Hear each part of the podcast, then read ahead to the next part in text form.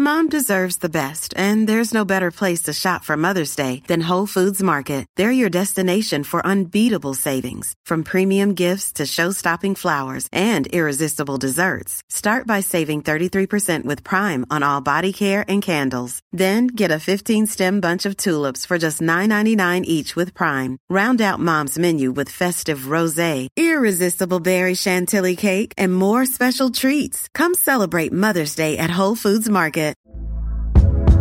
Hey there, it's Michelle Norris. I'm host of a podcast called Your Mama's Kitchen. When I travel, I'm usually looking for a way to find a taste of home when I'm not at home. And one of the things I love to do when I am at home is entertain. And Airbnb allows me to do that. When I was in California recently, I rented a house that had a great kitchen. And when we were sitting around the table, we were all thinking, we're in someone else's house. Someone could be in all of our homes as well. If you have a home, but you're not always at home, you have an Airbnb. Your home might be worth more than you think. Find out how much at airbnb.com/slash host.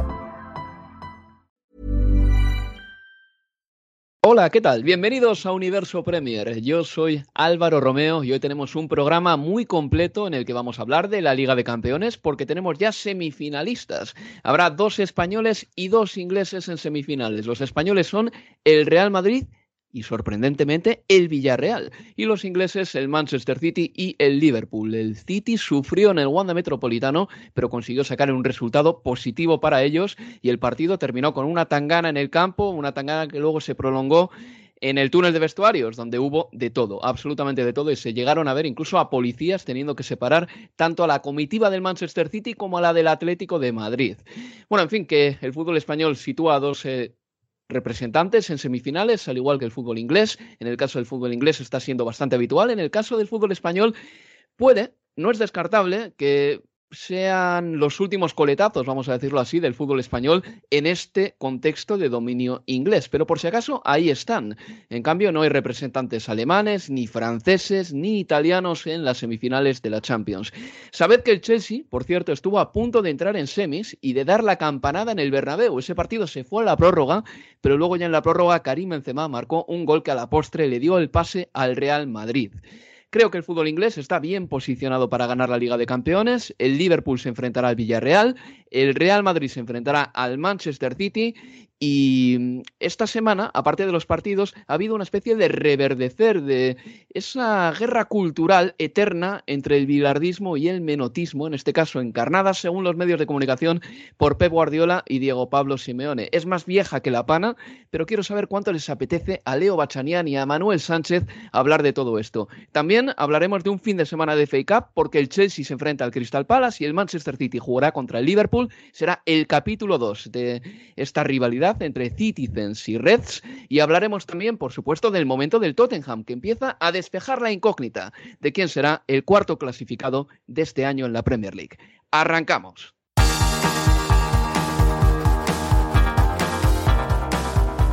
Universo Premier, tu podcast de la Premier League. Con Álvaro Romeo, Leo Bachanián y Manuel Sánchez.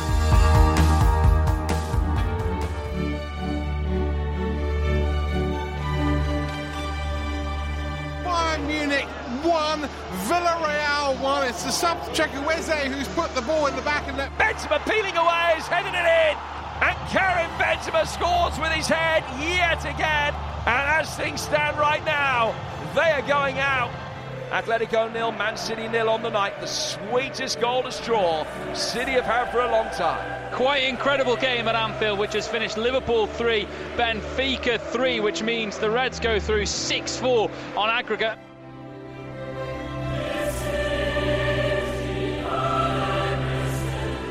A mi lado, aquí en Universo Premier, tengo a Leo Bachanian. Hola, Leo. ¿Qué tal? Muy buenas, Álvaro. Y a Manuel Sánchez. Hola, Manu. Hola, Álvaro, ¿qué tal?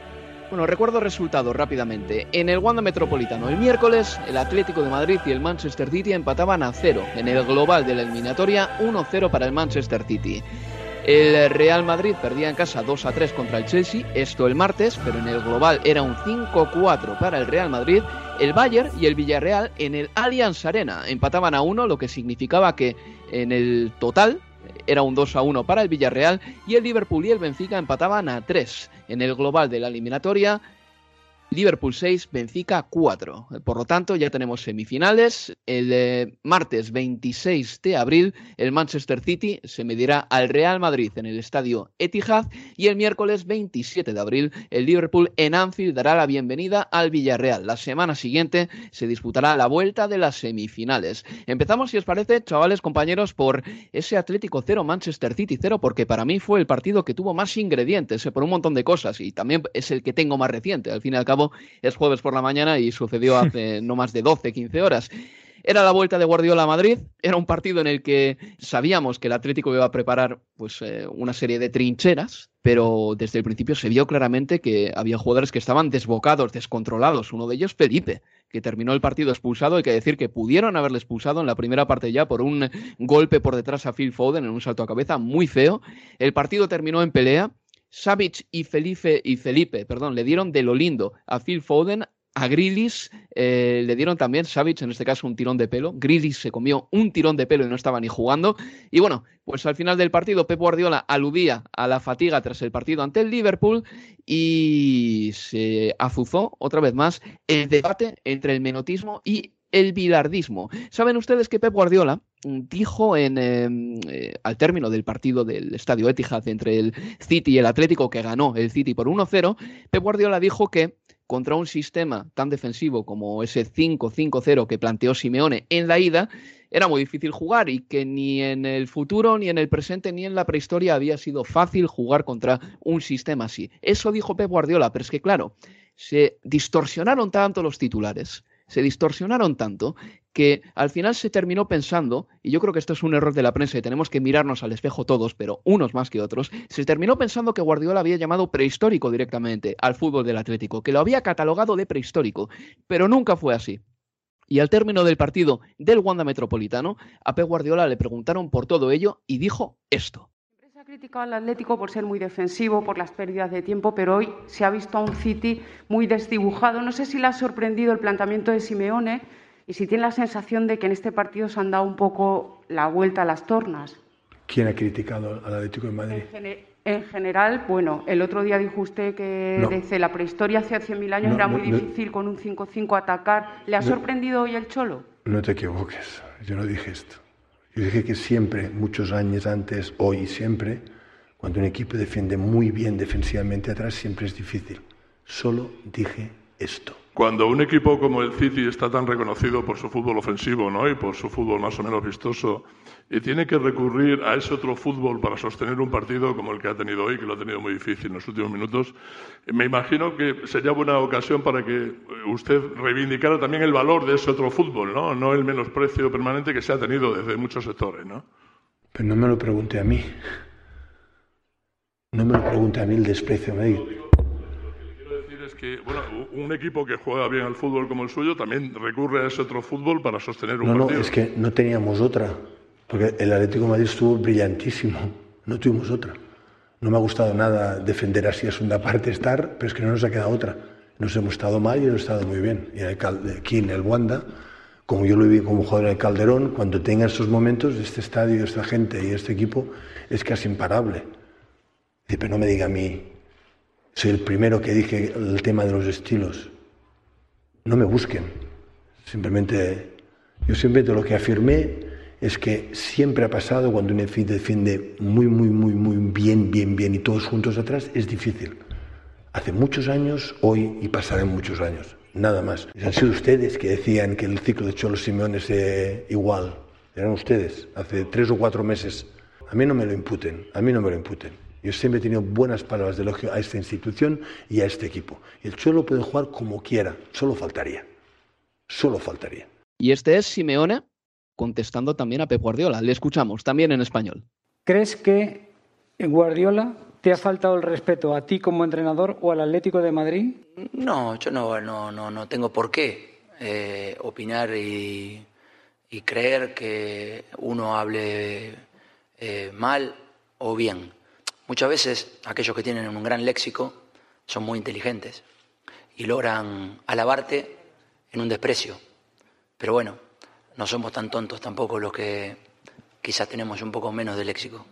Una polémica en la que nunca ha habido unas palabras eh, de crítica de Pep Guardiola a Diego Bravo Simeone, un titular distorsionado, eh, unos medios de comunicación que tienen muchas ganas, ganas de alimentar esto. También yo creo que le pueden tener ganas a Pep Guardiola. Y al final, ¿dónde queda el rigor, Manuel? Es que si en el audio que acabamos de escuchar, la primera pregunta de la periodista, yo creo firmemente que de verdad ya piensa que lo dijo Guardiola. O sea, que, todo el ruido que ha escuchado alrededor le ha llevado a pensar que de verdad Guardiola llamó prehistórico al fútbol del, Atlético de Madrid. Cuando Guardiola probablemente dijo prehistoria en ese momento porque había leído el libro de, de tácticas sobre el fútbol de la historia de la táctica de Martí Perarnau, como mencionó en la previa del partido contra el Atlético de Madrid, dijo que él no era el inventor de fútbol, que sus tácticas y sus estilos de, fútbol se habían visto desde la prehistoria de este deporte y luego volvió a utilizar el término prehistoria eh, después del partido para referirse, como bien has dicho, a, que eh, es, muy complicado atacar una defensa de 10 jugadores ahora en la prehistoria y, lo será también en el futuro, y, imagino.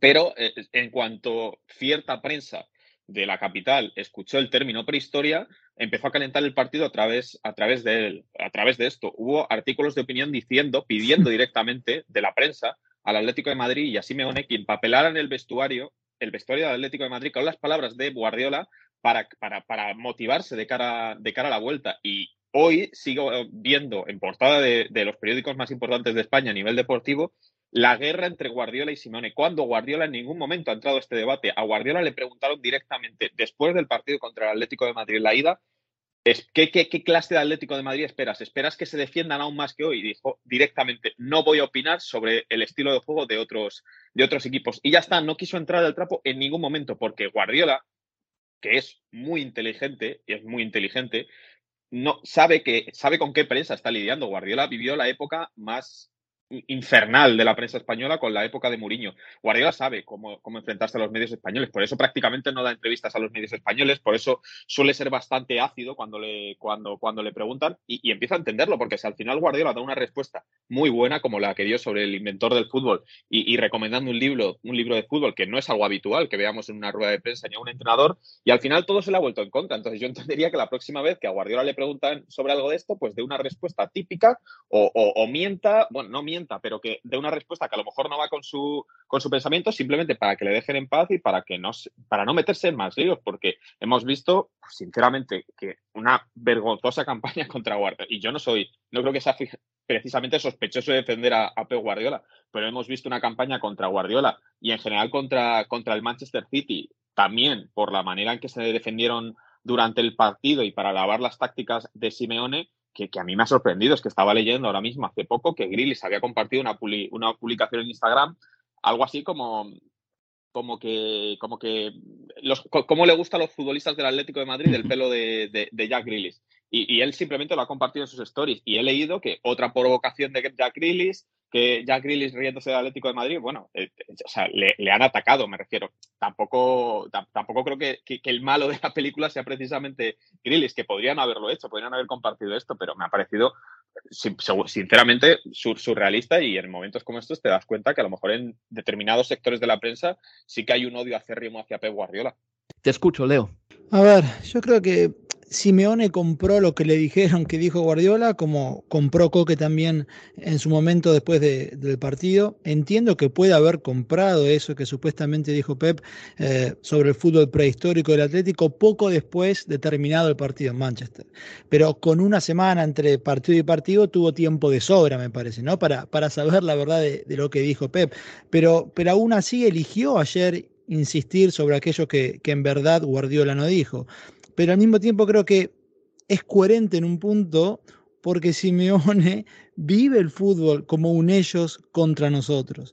Simeone vive el fútbol en términos de, trinchera. Y hoy más que nunca, cuando el fútbol que él prefiere jugar, sea con jugadores de 120 millones, de 40 o de un millón, están las antípodas del fútbol que más se pregona, que más nos maravilla o que le colgamos el cartelito de fútbol moderno, como puede ser el de Klopp, el del mismo Pep, el de Flick o el de Tuchel, etcétera, le ponen el nombre que quieran. Y hace una década, Simeone quizás tenía más laderos porque Mourinho por caso estaba vigente, pero hoy el Cholo es una figura que, que se corta solo en el sentido de su filosofía de juego, por lo menos en la élite. Y entonces creo yo que, que, la trinchera es su refugio y aun cuando no lo estén atacando, él necesita convencerse de lo contrario porque ese es su combustible. Es la manera que él entiende el fútbol, la, entiende de esa única forma. Entonces, por eso en ese contexto es que lo, marco la, reacción de, Simeone. Después, a ver, este, en términos más de, lo futbolístico que, ocurrió ayer, yo creo que como nunca el, equipo de, Guardiola tuvo que aprender el arte del, sufrimiento, como nunca antes quizás en, la era Pep desde que llegó a, Manchester. Es verdad que el Atlético tardó 121 eh, minutos, creo, si no me equivoco, en disparar al arco en esta serie, pero en los últimos 11 minutos remató 11 veces. Y, anoche leía o escuchaba mucho que a partir de, la superioridad del Atlético en el, en el Wanda, que la lección que quedaba para el Cholo era que seguramente si proponía ese mismo partido en la ida, el destino del Atlético hubiera sido otro. Dejando a un lado ¿no? la cuestión contrafáctica, yo por el contrario considero que lo de anoche pone mucho más en relieve el partido de ida del Atlético. El Atlético pudo jugar el partido que jugó en el Wanda porque decidió jugar la ida de la manera que mejor le sale, o si no, de la manera que más convencido está su entrenador que es el camino para conseguir cosas. Y la verdad es que más no le ha ido. Después podemos discutir hasta la eternidad de si podría jugar mejor, peor con los recursos que tiene. Pero yo creo que para mí, por lo menos para mí no hay dudas, que ayer pudo hacer el partido que hizo porque jugó de una determinada manera en, en la ida. De eso no tengo dudas. Yo creo que el Atlético en la segunda parte, de verdad, Manuel Leo tuvo sus opciones, porque en la segunda mitad vimos a un Manchester City irreconocible. Y lo dijo Pep Guardiola al final del partido. Pep Guardiola dijo que no sabe si es eh, o si fue la fatiga del partido contra el Liverpool, que puede ser. Tenemos que recordar que ese partido se jugó eh, a toda velocidad, a toda velocidad.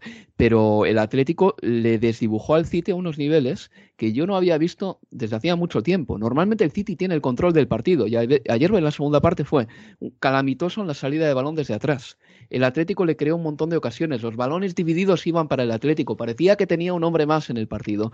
E incluso hubo oportunidades claras como esa que saca John Stones cuando el disparo ese iba a puerta. Creo que era de Mateus Cuña, no recuerdo bien ahora, o de Correa o de Suárez. Ya no me acuerdo de quién exactamente.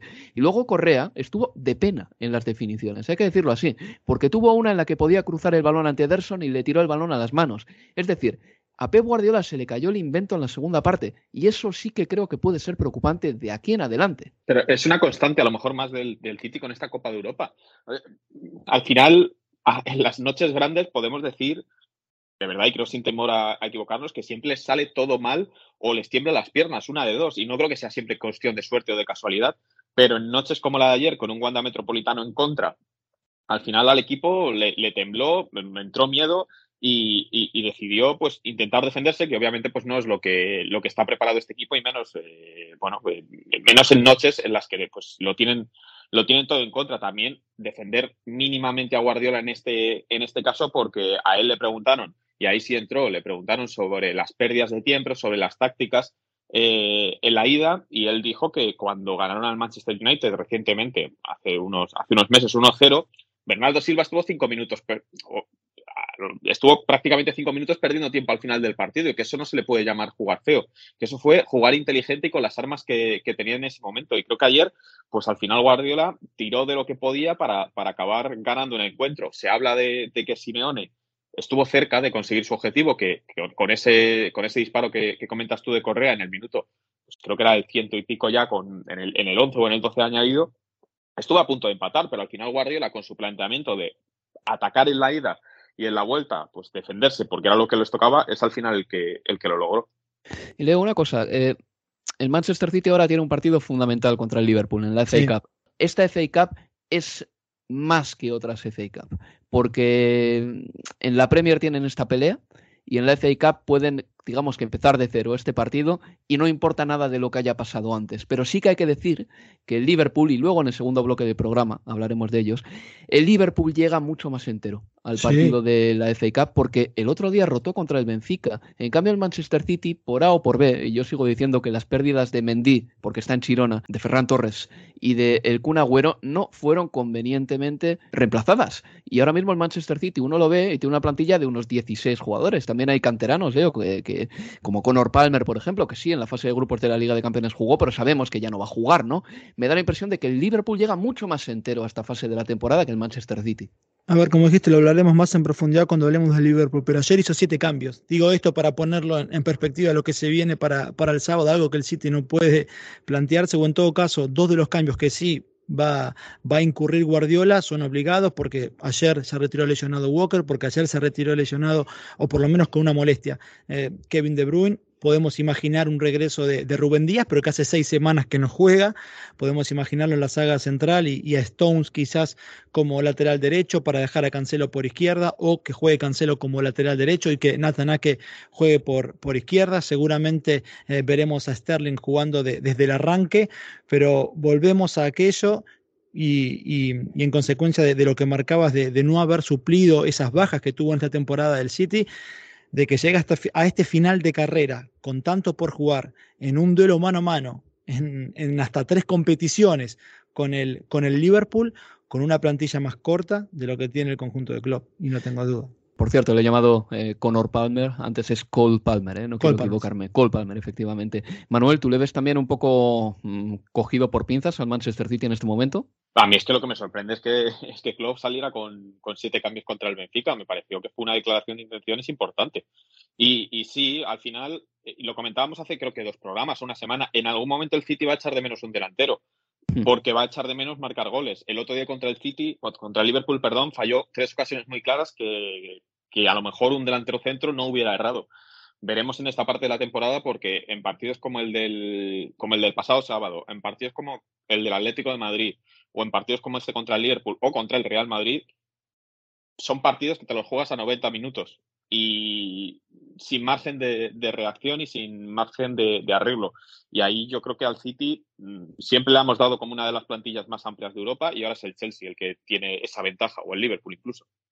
Bueno, pues antes de cerrar este bloque, me gustaría decir una cosa. A principios de semana, la UEFA ordenó un cierre parcial del Wanda Metropolitano para el partido entre el Atlético y el Manchester City.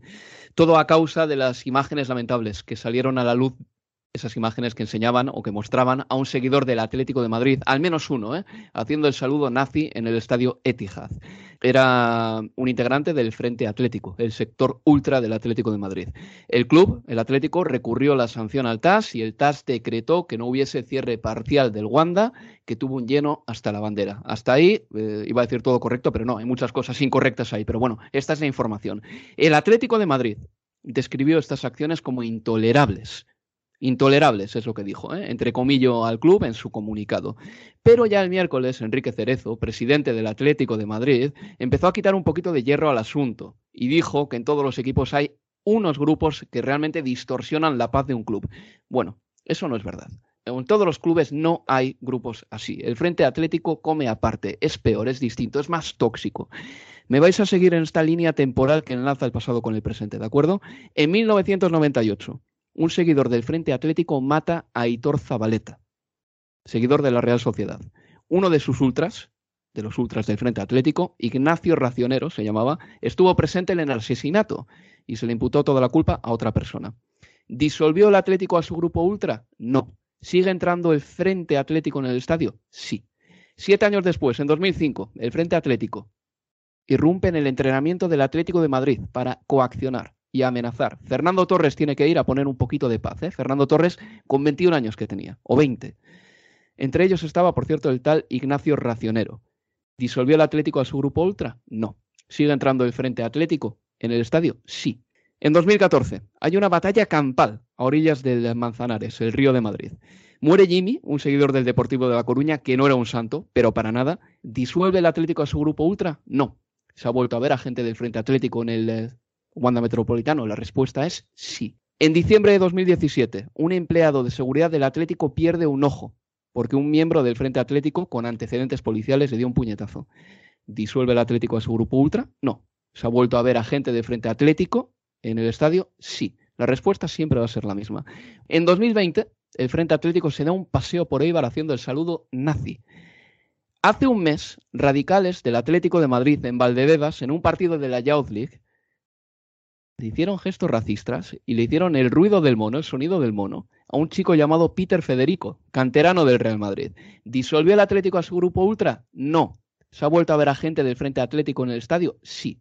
Que no me diga Enrique Cerezo que tiene un problema el Atlético como tienen todos los clubes. Eso es mentira. Hay muchos clubes en España que no tienen a gente haciendo saludos nazis, que no tienen ultras de esta calaña, y es más, hay clubes de la Liga Española como el Real Madrid y el Barcelona que ya han arreglado sus problemas con los ultras e incluso les han echado. Así que que Enrique Cerezo por lo menos no nos mienta. Una pausa y continuamos aquí en Universo Premier. Universo Premier, tu podcast de la Premier League.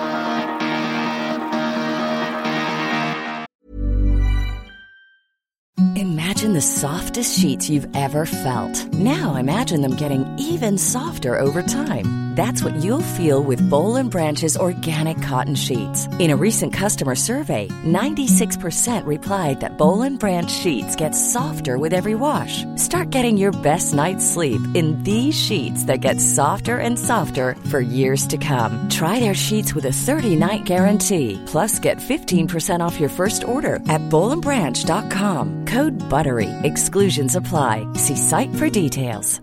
Hey, it's Paige DeSorbo from Giggly Squad. High quality fashion without the price tag. Say hello to Quince. I'm snagging high-end essentials like cozy cashmere sweaters, sleek leather jackets, fine jewelry, and so much more. With Quince being 50 to 80% less than similar brands. And they partner with factories that prioritize safe, ethical, and responsible manufacturing. I love that. Luxury quality within reach. Go to quince.com slash style to get free shipping and 365 day returns on your next order. Quince.com slash style. Mom deserves the best, and there's no better place to shop for Mother's Day than Whole Foods Market. They're your destination for unbeatable savings, from premium gifts to show-stopping flowers and irresistible desserts. Start by saving 33% with Prime on all body care and candles. Then get a 15-stem bunch of tulips for just $9.99 each with Prime. Round out Mom's menu with festive rosé, irresistible berry chantilly cake, and more special treats. Come celebrate Mother's Day at Whole Foods Market.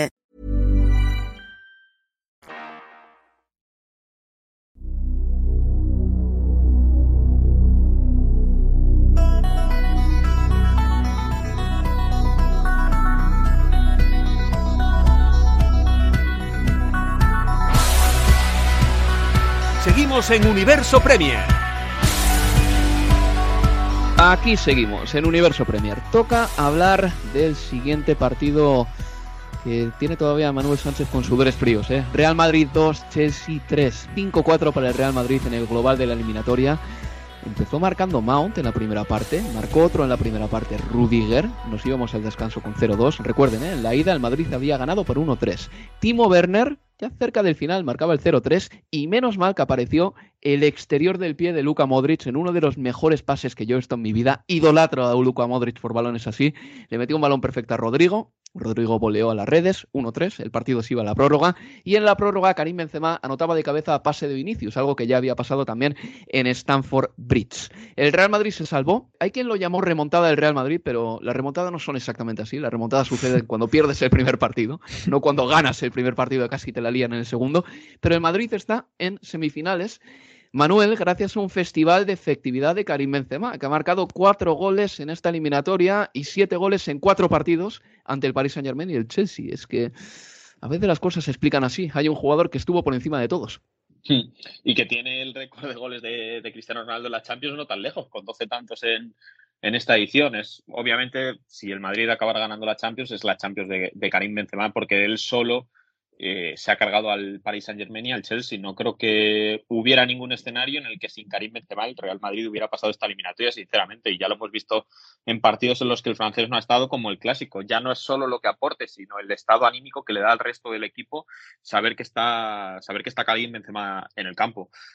Fue, fue, fue, fue, sufrir, el partido fue, fue un sufrimiento, menos los 15 primeros minutos que vi al Madrid bien, porque me esperaba una salida en tromba del, del Chelsea, pero el gol lo cambió, lo cambió prácticamente todo con el tanto de Mount. El Madrid sufrió, tuvo miedo.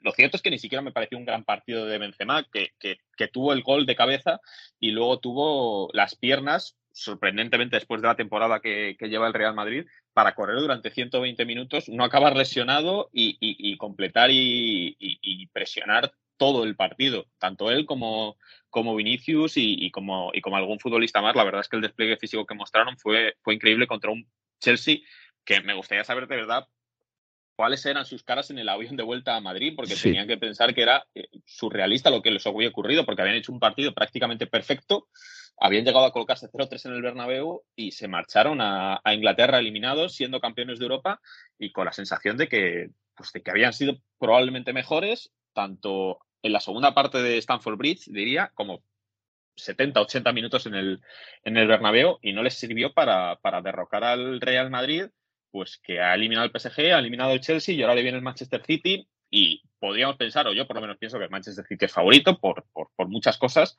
pero es que también lo pensaba probablemente con el PSG y también lo pensaba con el Chelsea. Entonces, el Madrid no sé si es que eh, ahora que ya no es favorito en las competiciones y, porque no es, no creo que sea el, principal favorito, no, ninguno, ninguno le dábamos como favorito al principio de la competición, ni en octavos ni en cuartos a lo mejor eh, este Madrid a contracorriente es el que, el que sirve para, esta clase de eliminatorias. Ahora que digo que eso, que no es el gran favorito como en los años de las tres Copas de Europa seguidas.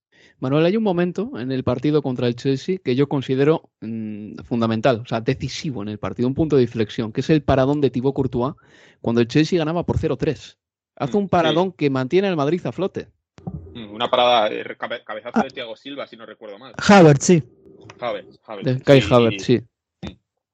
Sí, al final Courtois, el Madrid se, está sosteniendo toda la temporada, pues gracias a los goles de Karim Benzema, a las paradas de Thibaut Courtois, que recordemos que quedó séptimo o sexto en la gala del Balón de Oro al premio Yassin, lo cual es surrealista por detrás de porteros, si no recuerdo mal, como Casper Schmeichel, o sea, ese es el, así le, le premió la UEFA a Courtois gracias a Benzema, a Courtois y a luego pues las apariciones estelares de futbolistas como, como Luca Modric como el otro día, que es al final el que se inventa el que se inventa ese tanto, o con un Vinicius que está ganando en regularidad, pero es si, si alabamos la figura de Karim Benzema por los tantos que está marcando. Creo que, hablar de Courtois, que es un tío que le paró un penalti a Messi en el Parque de los Príncipes y que luego siempre ha estado y, siempre sale en todas las fotos, todos los partidos tiene un paradón, es, justo hablar de que si hablamos de Benzema hay que, hay que también halagar muchísimo a, a Thibaut porque su temporada es espectacular y su nivel desde que llegó al Madrid, porque llegó al Madrid con un tío que había ganado cuatro Copas de Europa en cinco años,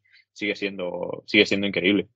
Leo, el Chelsea hizo un muy buen partido y yo creo que Thomas Tuchel tiene que pensar por qué diantres tuvo la ocurrencia en el campo, bueno, en su propio campo, en Stanford Bridge, de poner a Pilcueta de carrilero izquierdo y no a Marcos Alonso, que por cierto marcó un tanto, golazo, pero se lo anularon porque rozó el balón con la mano.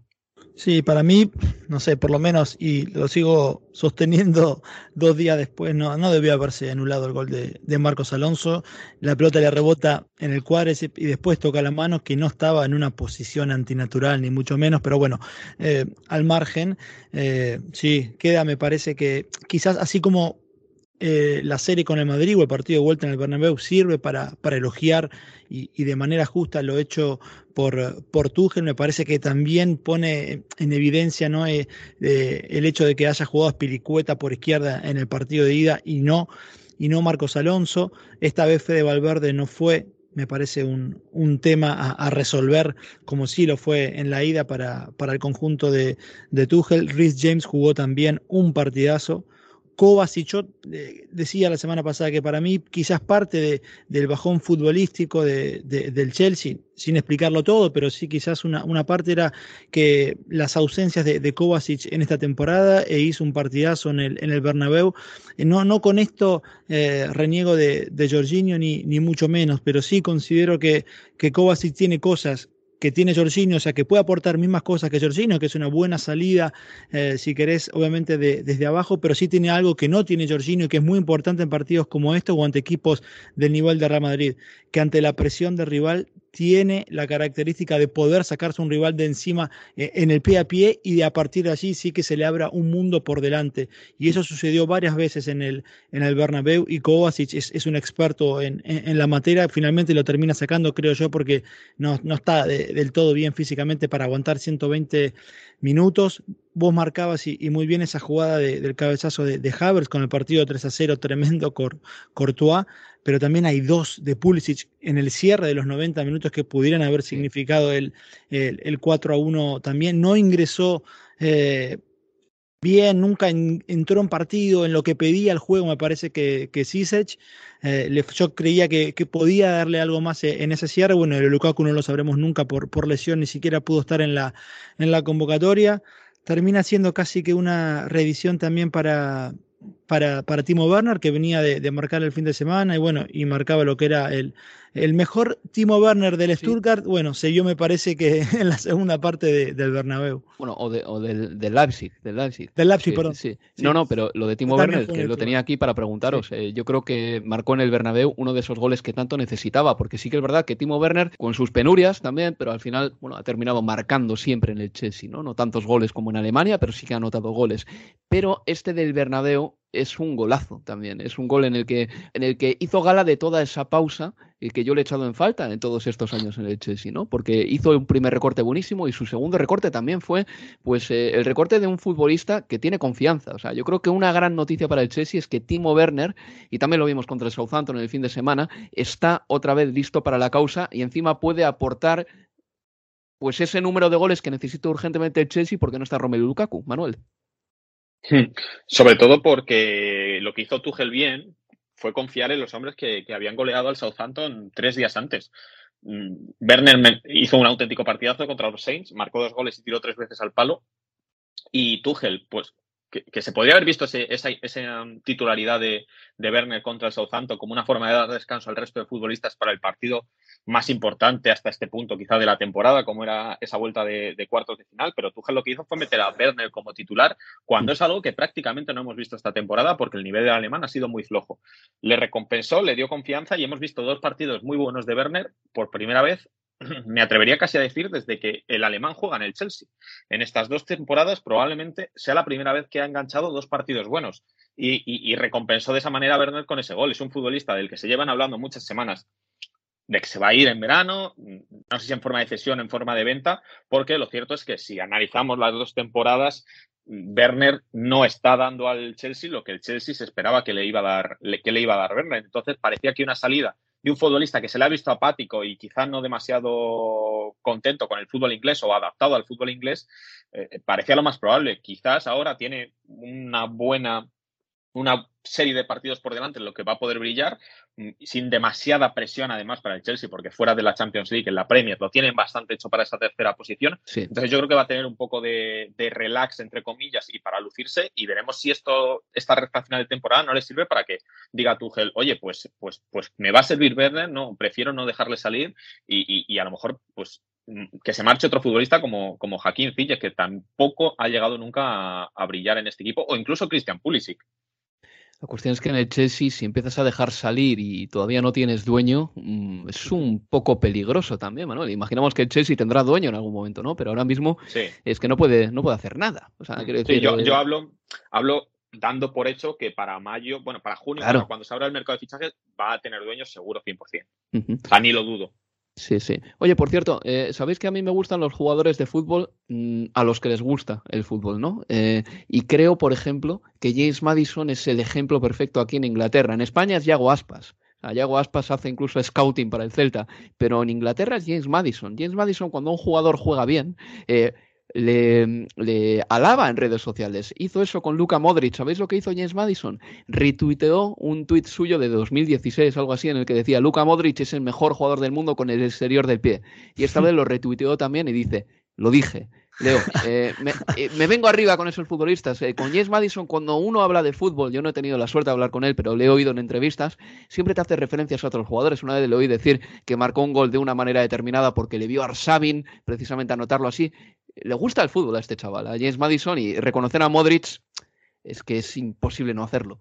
Y puedo agregar uno más con el exterior claro. de, del pie. Eh, porque obviamente yo creo que me fui a dormir viendo en loop el pase con el exterior de, de Modric. A, y tu mujer contenta. A, sí, no, todo el mundo feliz en casa. este, pero Cristian Cueva, el peruano, ¿Ah? en el último partido de eliminatorias ante Paraguay, en el gol de la Padula, a los cinco minutos del primer tiempo, es el mismo pase. La única diferencia que la definición del, eh, del peruviano, como le dicen a, a la Padula en, en, Perú, porque claro, nació en, en, Italia, es que la deja picar y después define. Rodrigo le dio de volea. Pero el pase con el exterior es de la misma posición y es prácticamente idéntico. Es más, si después lo ves, Álvaro, y te gusta, te reto lo puedes poner cuando, cuando tuteas el, el programa, a ver si, si te parece. Pero no, de verdad, los oyentes, sí, sí. búsquenlo. Cristian Cueva eh, en el gol de la Padula Paraguay es, es idéntico. El que, el que Ricardo primero aprende, ¿eh? Manuel. Sí, sí. Ri- Ricardo Cuaresma era buenísimo también con el Oh, también, es verdad, sí, sí, sí, sí. Sí, sí, sí, sí. No, es un, es un arte, de verdad, ¿eh? el, eh, el pase y el tiro con el exterior también. Eh, bueno, pasamos página. Vamos ya al siguiente partido. Rapidito ella con esto, porque el Liverpool empató a tres con el Benfica. eh, 6 a 4 para el Liverpool en el total. Mm, Konate marcó el primer tanto del Liverpool, Gonzalo Ramos el empate y realmente la eliminatoria nunca peligró para el Liverpool porque Firmino puso el 2 a 1, después el 3 a 1 y ya cerca del final empató el Benfica. Yo creo que para irse con mucha honra de esta eliminatoria. Yarenchuk anotaba el 3 a 2 y Darwin Núñez el 3 a 3. ¿Cómo de bueno es Darwin Núñez, Leo? Eh, tú que igual has podido seguir un poco más ¿no? en el fútbol sudamericano, porque me está llamando mucho la atención. En el Almería no me parecía que iba a convertirse en este jugador. Eh, es bueno, es bueno Darwin Núñez, realmente tiene potencia, tiene, tiene habilidad, va bien, de, va bien de arriba, tiene una buena altura, es más del corte eh, Cavani que, que de Suárez, por lo menos en, en, mis impresiones cuando me ha tocado, cuando me ha tocado verlo, recibió los elogios de, de, de Klopp. Eh, veremos si es que eso tiene que ver con, con, con, su futuro también. Pero bueno, ayer volvió, volvió a convertir. Nunca golazo, tuvo, ¿eh? Sí, muy buen gol. Es, la ver, posa nunca, en la portería, la posa en la portería, ni la chuta, es el pase a la red.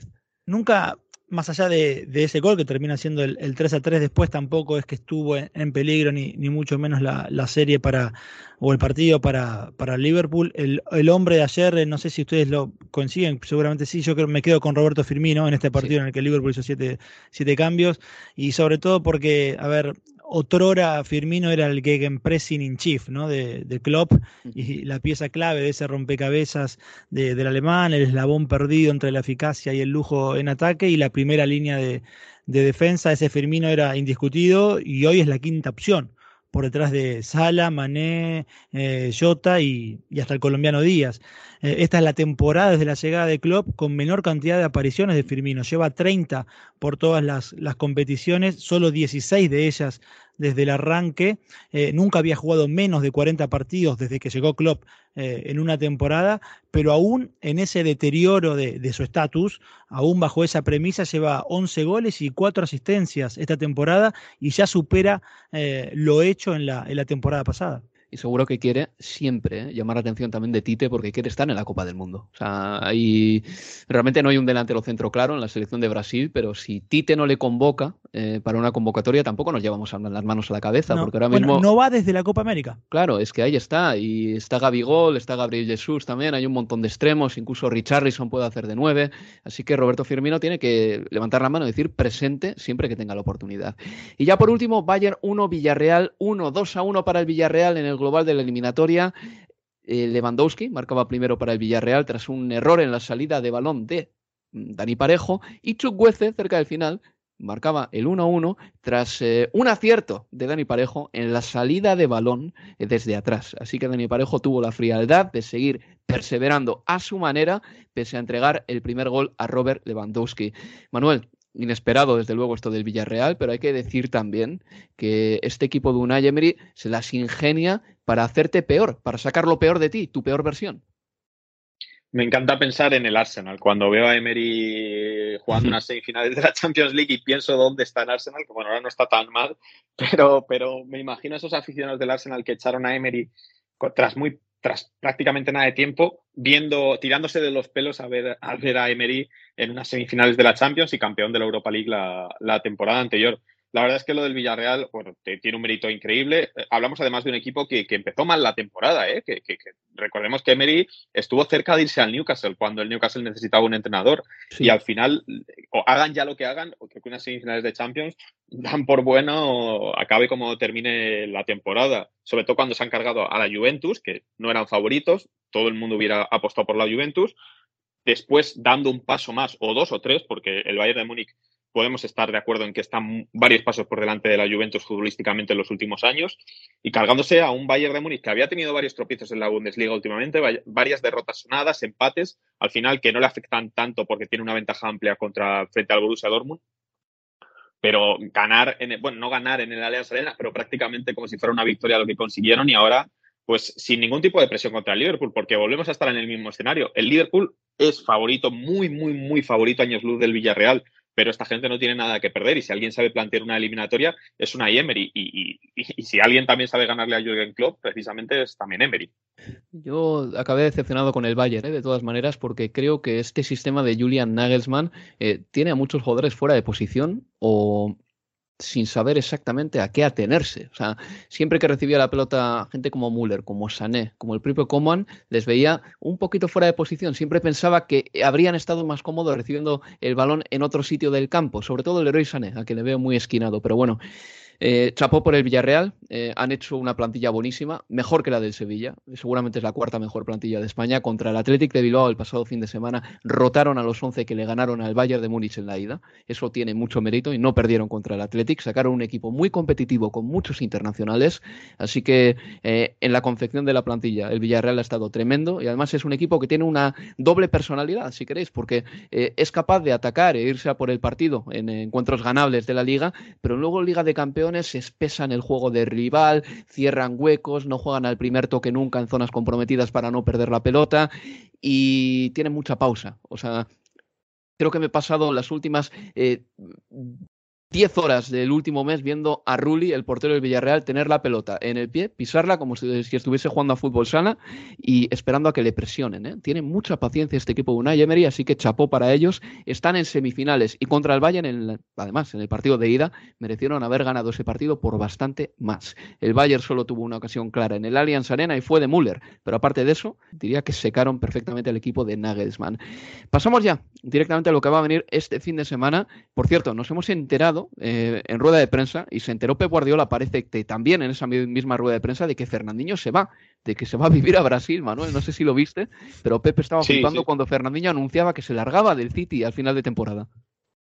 Sí, no sé, yo sinceramente, yo cuando lo leí era como algo que daba por hecho ya, ¿no? Al final llevan varias temporadas extendiendo el contrato a, Fernandinho, es un futbolista ya mayor, que cuenta con un rol bastante secundario en este, en este Manchester City, porque Rodri era su reemplazo natural hace un par de temporadas y ha ido poco a poco asumiendo sus labores.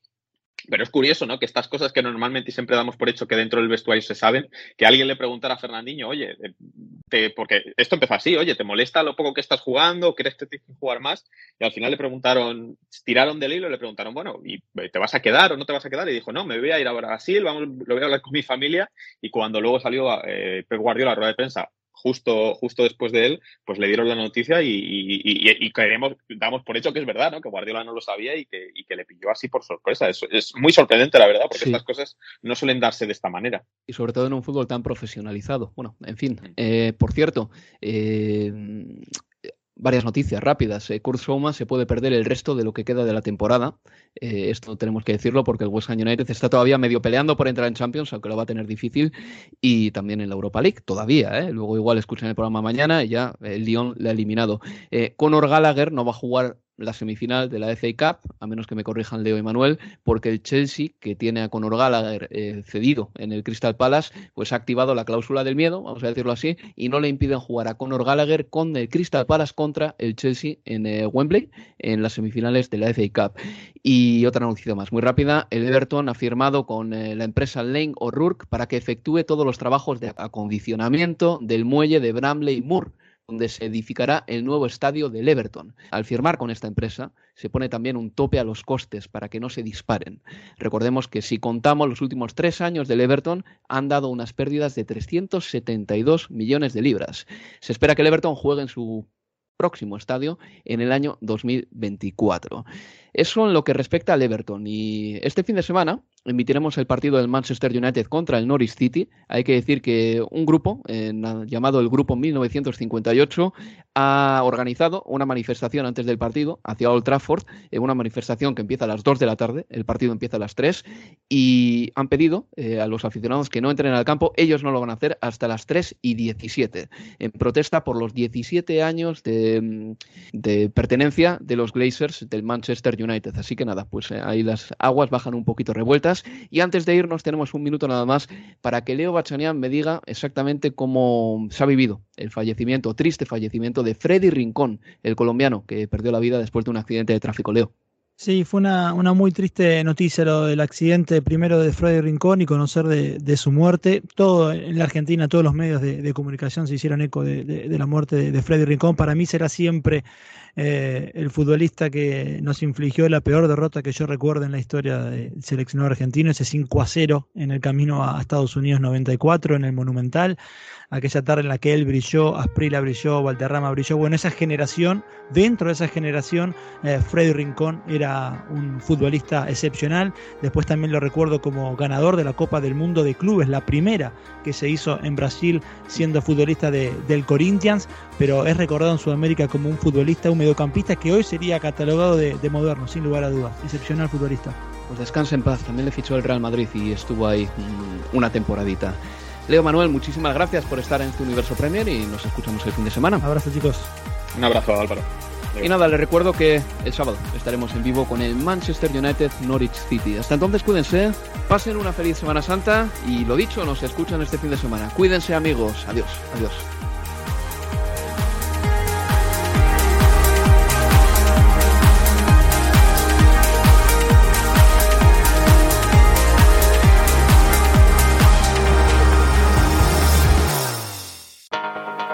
Universo Premier, tu podcast de la Premier League.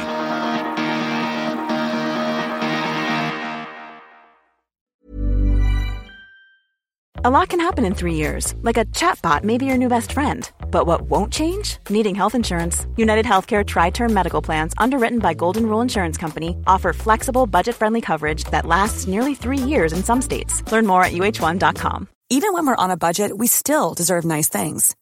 Quince is a place to scoop up stunning high-end goods for 50 to 80% less than similar brands. They have buttery soft cashmere sweaters starting at $50, luxurious Italian leather bags, and so much more. Plus, Quince only works with factories that use safe, ethical, and responsible manufacturing. Get the high-end goods you'll love without the high price tag with Quince. Go to quince.com/style for free shipping and 365-day returns.